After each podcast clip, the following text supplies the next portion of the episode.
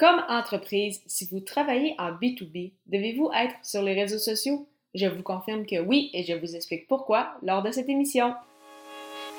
Les médias sociaux en affaires est votre rendez-vous hebdomadaire pour en connaître davantage sur les différents réseaux sociaux et les plateformes de création de contenu dans un contexte d'affaires. Chaque semaine, je, Amélie Delebel, répondrai à une question thématique qui vous permettra d'appliquer concrètement ces conseils pour votre entreprise. C'est parti! Bonjour et bienvenue sur les médias sociaux en affaires, 77e épisode, 23e dans le cadre de ce défi. J'envoie et j'ai le plaisir de répondre aujourd'hui à la question Dois-je être présent sur les réseaux sociaux, même en B2B Comme je vous l'expliquais d'entrée de jeu, bien évidemment, euh, que vous soyez en fait en B2B, donc en business to business, d'entreprise à entreprise, ou en B2C, donc de business to consumer, donc euh, d'entreprise à un consommateur, dans tous les cas, vous parlez à des humains. Euh, au départ, donc on l'oublie peut-être, mais il y a une dizaine d'années, quand les réseaux ont été créés, c'était pour cela à la base, c'était pour vraiment des rapports entre personnes.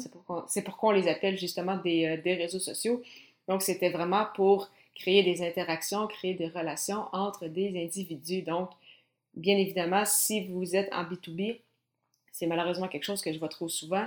Souvent, on va négliger un peu les, les réseaux sociaux en disant Ah, mais on ne s'adresse pas nécessairement directement à des personnes, on ne vend pas des produits.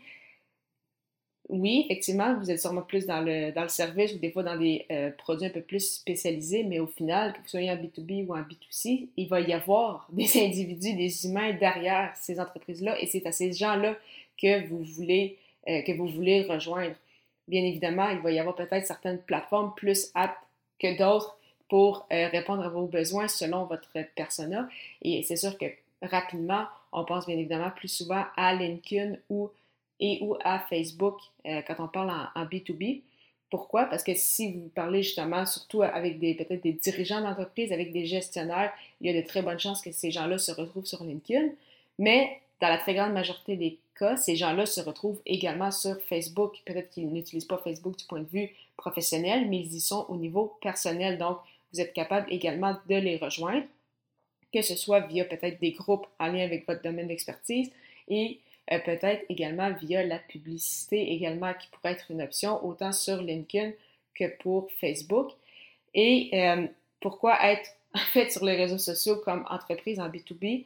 Oui, bien évidemment, vous souhaitez, comme on le mentionne, rejoindre votre persona, vous souhaitez interagir avec celui-ci pour justement qu'il fasse appel à vous plutôt que vos compétiteurs, mais ça vous aide également à bâtir justement votre notoriété, votre réputation, partager votre savoir-faire, votre savoir-faire, c'est quoi les valeurs de votre entreprise, c'est quoi votre mission, et ça vous permet également de créer un cercle de contact. Si je prends par exemple l'exemple de LinkedIn, ça va être plus facile pour vous de rejoindre ces euh, gestionnaires-là, ces dirigeants d'entreprise, les gens qui ont peut-être un, pouvoir dans les décisions de faire appel ou non à vos services ou à votre produit eh bien, ces gens-là, s'ils sont sur LinkedIn, vous voulez y être également, vous voulez connecter avec ces gens-là et ainsi, justement, vous augmentez vos chances euh, qui signent un contrat avec vous. Euh, si vous avez discuté avec ces personnes-là, si ces personnes-là vous suivent sur LinkedIn, vous connaissent depuis un, certain temps, plutôt que simplement prendre le téléphone et faire les fameux call call, comme on dit, qui ont un pourcentage de réussite plutôt, euh, plutôt faible, parce que justement, il n'y a pas eu de, de premier contact au préalable, alors que les réseaux sociaux vous permettre ça. Et par la suite, vous pouvez justement faire en sorte que les gens vous voient souvent sur le long terme, voient justement vos publications, vous voient peut-être dans des groupes, euh, vous voient via la, publicité. Donc, vraiment, que vous soyez en B2B ou en B2C, oui, il faut être présent sur les réseaux sociaux parce que vous discutez avec des humains. Après ça, il reste à choisir en fait la stratégie que vous allez adopter, la plateforme ou les plateformes les plus aptes pour euh, rejoindre votre, euh, votre audience cible. Mais vraiment, vous devez être présent sur les réseaux sociaux, même en B2B. Vous avez aimé cet épisode et souhaitez amener cette discussion plus loin.